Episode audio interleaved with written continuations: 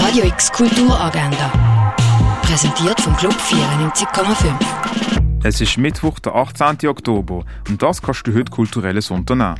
In der Fondation Bayerler findet ein Workshop für Kinder im Rahmen der Ausstellung Nico Piroschmani von zwei bis halb fünf statt. Dort kann man in einem Rundgang die Ausstellung entdecken und danach im Atelier spielerisch experimentieren. Für Erwachsene gibt es dann um halb sechs einen Ausstellungsrundgang durch das Werk von Nico Piroschmani. Auch das in der Fondation Bayerler. Im Film Anselm, das Rauschen der Zeit, wird das Porträt über den Künstler Anselm Kiefer gezeigt.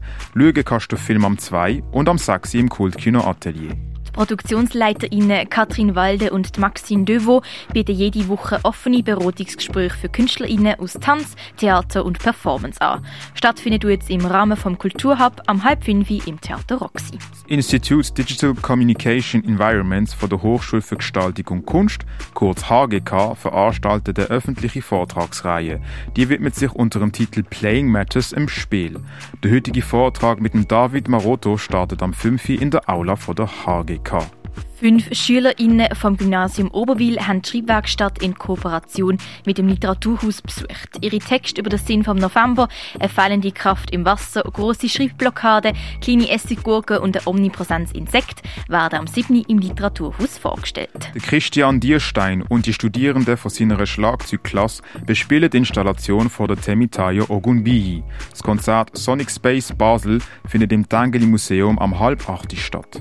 In der Kaserne gibt es ein multimediales Musiktheater zur Klimapolitik. Das mit der Stimme von der Mbuti, der grössten indigenen Gemeinschaft im kongolesischen Regenwald.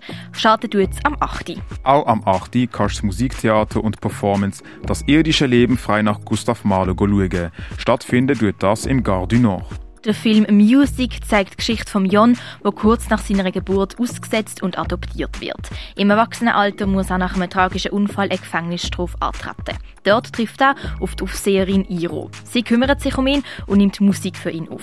Der Jon merkt, wie sich seine Sehkraft mehr und mehr verschlechtert. Obwohl der Jon erblindet, fängt er an, sein Leben mehr denn je zu kosten. Laufen der Film am halb neun im Stadtkino. Und das Kunstwerk A Recurse for Three Worlds von Nolan Oswald Dennis kannst du an der Rückwand von der Kunsthalle Basel anschauen.